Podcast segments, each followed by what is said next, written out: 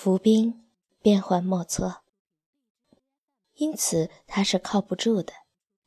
这是一条千真万确的真理。到了半夜里，维姆布湖上面那一块和陆地毫不相连的大浮冰渐渐地移动过来，有个地方竟然同湖岸连接在一起。这时候，有一只夜里出来觅食的狐狸看见了这个地方。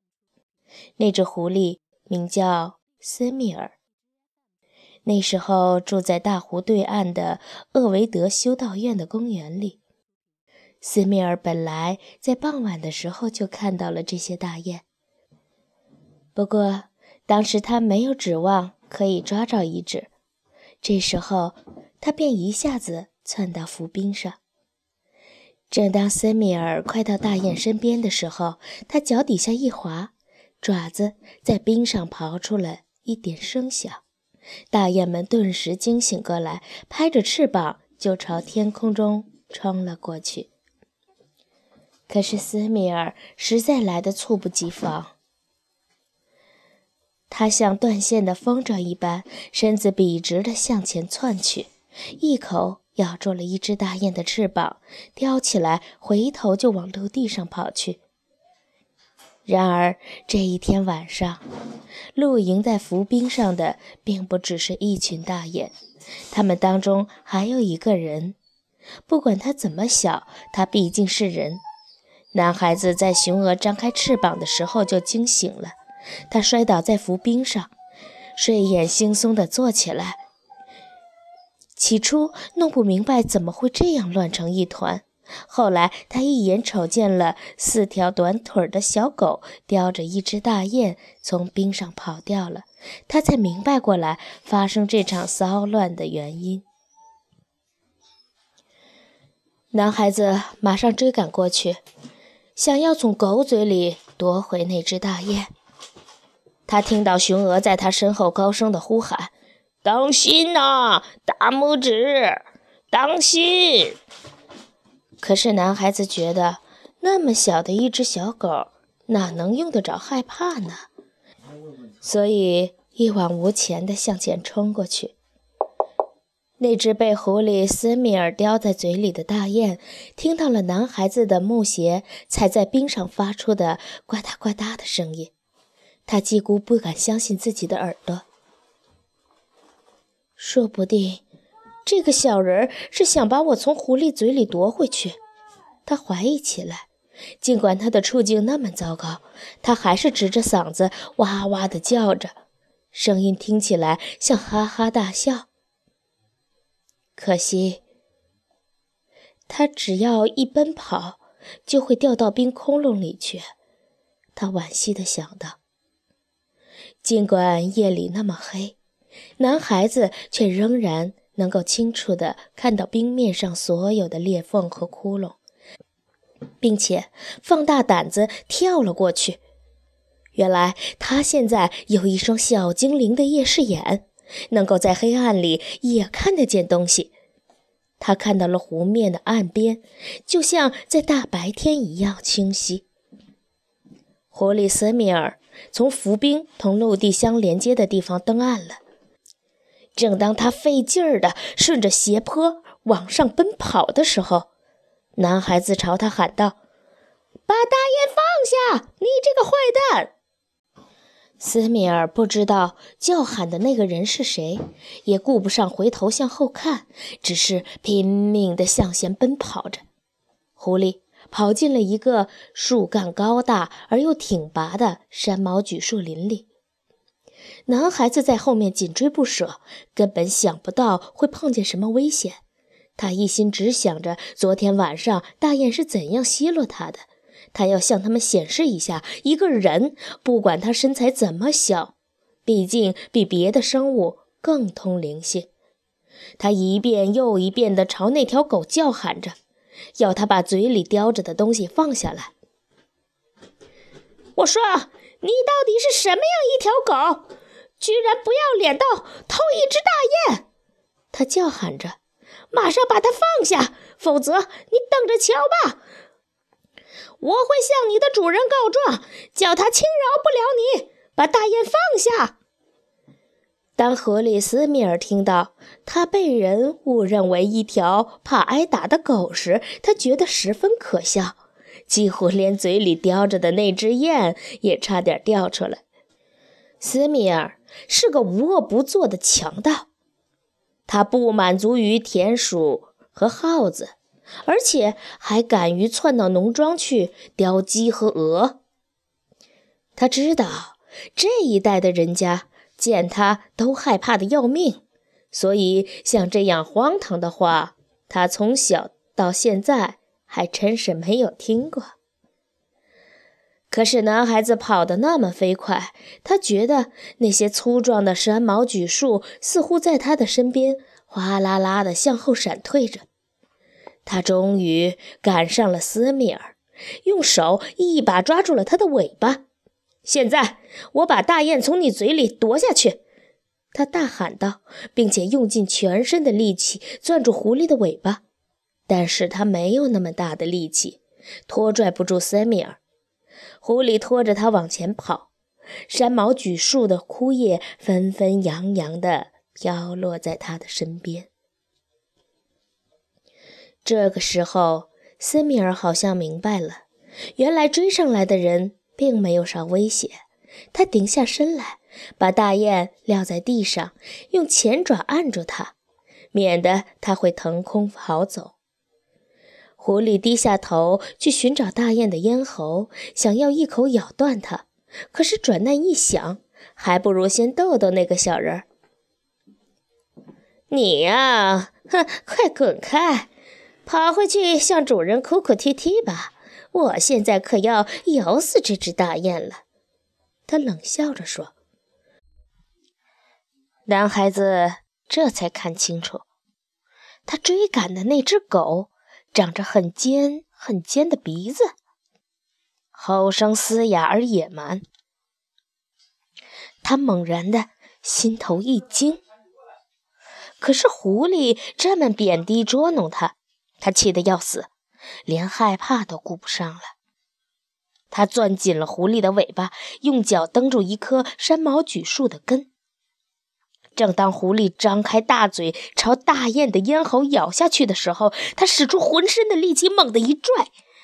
斯米尔不曾提防，被他拽得往后退了那么两三步，这样大雁就抽空脱身了。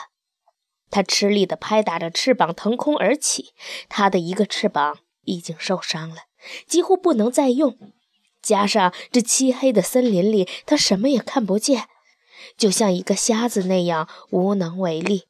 所以，他帮不上男孩什么忙，只好从纵横交错的树枝编成的顶棚上钻了出去，飞回到湖面上。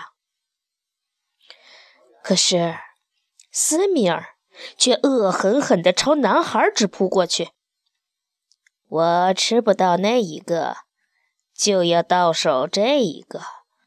他吼叫着，从声音里听出他是多么的恼怒。哼，你休想！男孩子说。他救出了大雁，心里非常高兴。他一直死死地攥住狐狸的尾巴。当狐狸转身想抓他的时候，他就抓住尾巴闪到一边，这简直就像是在森林里跳了一场舞。山毛榉树落叶纷纷飘旋而下，斯米尔转了一个圈子又一个圈子，可是呢，他的尾巴也跟着打转。男孩子紧紧地抓着尾巴闪躲着，狐狸无法抓住他。男孩子起初以为自己这么顺利的对付，非常开心。他哈哈大笑，而且逗弄着狐狸。可是斯米尔像所有善于追捕的老猎手一样，非常有耐心。时间一长，男孩子禁不住害怕起来，担心这样下去，迟早会被狐狸抓住。就在这个时候。他一眼瞅见一株小山毛榉树，它细的呀，就像个长杆笔直地穿过森林，缠绕在一起的树枝钻钻上天空。他突然松开手，一纵身爬到了那棵树上，而斯米尔急于要抓住他，仍旧追着自己的尾巴，继续的兜圈圈。别兜圈子了！男孩子叫道。斯尼米尔觉得自己连这么一个小人儿都制服不住，简直是太出丑了。他就趴在那棵树下，等待着机会。男孩子坐在一个很软的树枝上，身子很不舒服。那棵小山毛榉树还没有长到顶，够不到那些大树的树冠，所以他无法爬到另一棵树上去，而滑下去他又不敢。他冷得要命。险些冻僵了，连树枝也握不住，而且还困得要命。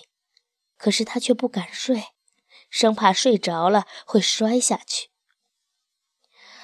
啊，真想不到，半夜里坐在树树林里，竟然是这么凄凉的，让人恐惧。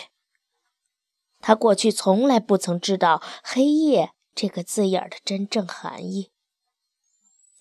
这就仿佛是整个世界都已经将死的变成了化石，而且再也不会恢复生命了。天色终于徐徐发亮，尽管拂晓的寒冷比夜间更叫人难以承受，但男孩子的心里却很高兴，因为一切又恢复了旧观。太阳冉冉地升起了。它不是黄澄澄的，而是红彤彤的。男孩子觉得太阳似乎脸带着怒容，他弄不明白他为什么要生气，气得满脸通红。大概是因为黑夜趁太阳不在的时候，把大地弄得一片寒冷和凄凉的缘故吧。太阳射出了万丈光芒。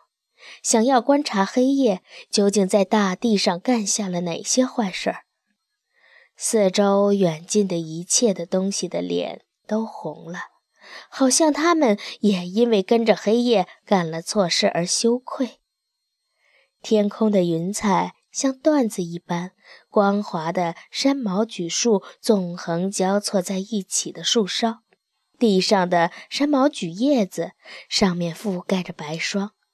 全都在火焰般的阳光下染成了红色。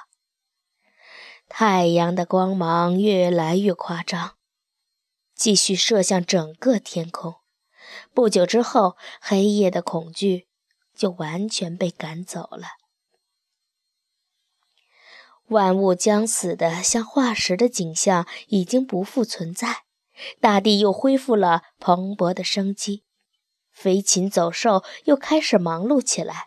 一只红脖子的黑色啄木鸟在啄树干，一只松鼠抱着颗坚果钻出洞来，蹲在树枝上剥咬着。一只更鸟衔着草根朝这边飞过来，一只燕雀在树枝婉转地啼叫。于是，男孩子听懂了，太阳是对所有这些小生灵说。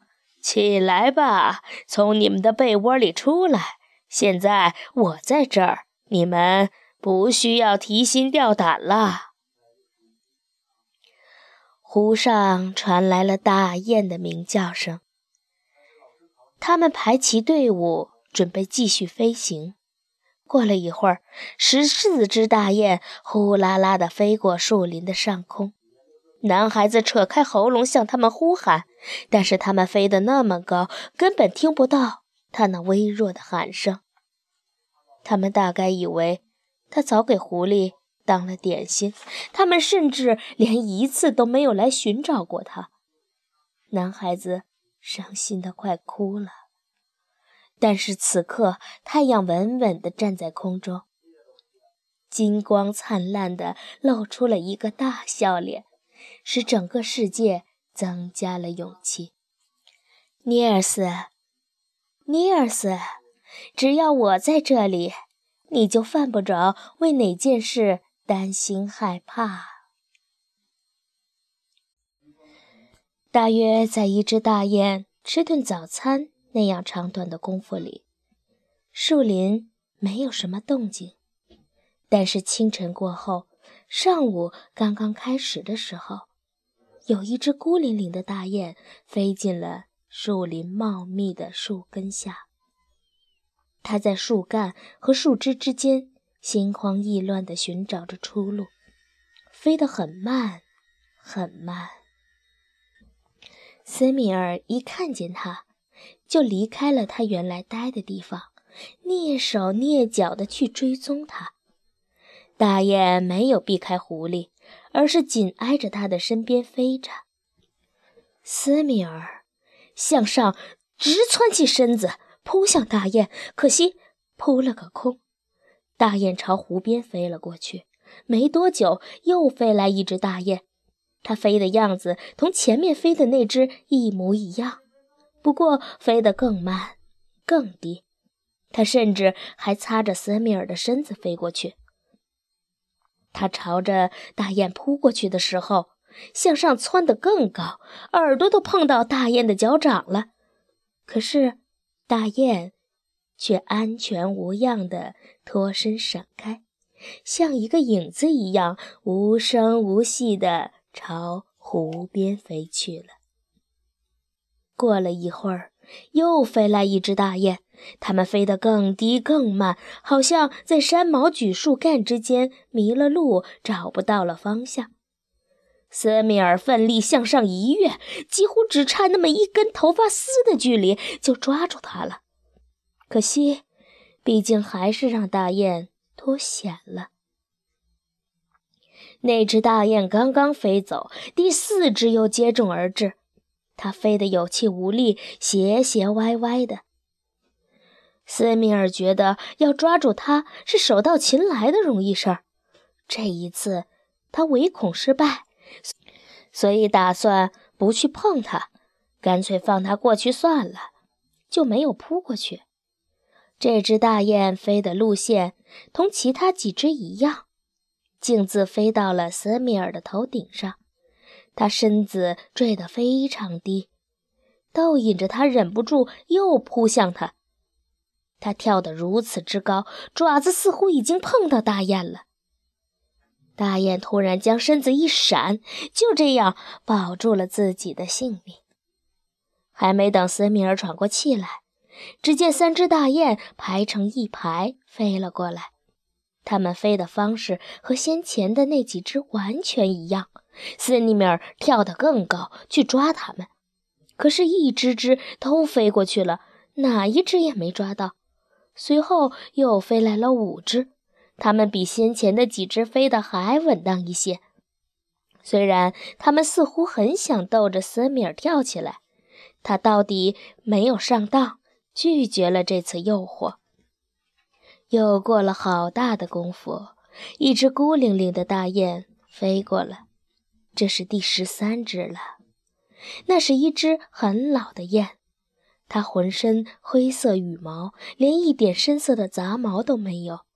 它似乎有一只翅膀不太好使，飞得歪歪扭扭、晃晃荡荡，以至于几乎碰到了地面。斯密尔非但直窜上去扑它。而且还连跑带跳地追赶着他，一直追到湖边。然而这一次也是白费力气。第十四只来了，它的样子非常好看，因为它浑身雪白。当它挥动着巨大的翅膀时，黑黝黝的树林仿佛出现了一片亮光。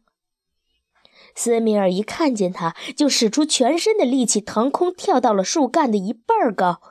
但是那只白色的也像前面几只一样，安全无恙地飞走了。森林终于安静下来了，好像整个雁群都已经飞过了。突然间，斯米尔想到他在守护的猎物呢。便抬头一看，果然不出所料，那个小人儿早已无影无踪了。不过斯米尔没有多少时间顾得上去想他，因为第一只大雁这时候又从湖上飞回来了，就像方才那样，在树冠下面慢慢吞吞地飞着。尽管一次又一次的不走运，斯米尔还是很高兴他回来。他从背后追赶上去，朝他扑过去。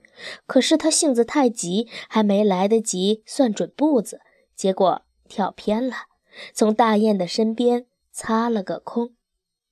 在这只大雁后面又来了一只，接着是第三只、第四只、第五只，轮了一圈最后飞来的还是那只灰白色的、上了年纪的大雁和那只白色的家伙。它们都飞得很慢，很低。它们在狐狸的头顶上盘旋而过时，下降得更低，好像存心要让他抓到似的。斯米尔于是紧紧地追逐着他们，一蹦两三米高，结果他还是一直没有抓到。这是斯米尔有生以来心情最沮丧的日子。这些大雁接连不断地从他头顶飞过来、飞过去，那些在德国的田野和沼泽里养的肥肥胖胖、圆圆滚滚的、又大又漂亮的燕子。整天的在树林里穿梭来回，都离他那么近。他曾好几次碰到它们，可惜抓不着一只来解腹中的饥饿。冬天还没有过去，斯米尔还记得那些日日夜夜。他那时闲到发慌，四处游荡，却找不到一只猎物来果腹。候鸟早已飞得高远。老鼠已经在结冰的地下躲藏起来，鸡也被关进了鸡笼，再不出来。但是它整个冬天忍饥挨饿的滋味，都比不上今天这样一次次的失望，叫它更不能忍受。森尼米尔已经是一只并不年轻的狐狸了，他曾经遭受过许多次猎狗的追踪，听到过。子弹在耳旁飞过的呼啸声，他曾无路可逃，只好深藏在自己的洞穴里，而猎犬已经在钻进洞穴的孔道中，险些抓到他。不过，尽管斯米尔亲身经历过你死我活的追逐场面，他的情绪却从来没有像今天这样烦恼过，因为他居然连一只大雁都逮不到。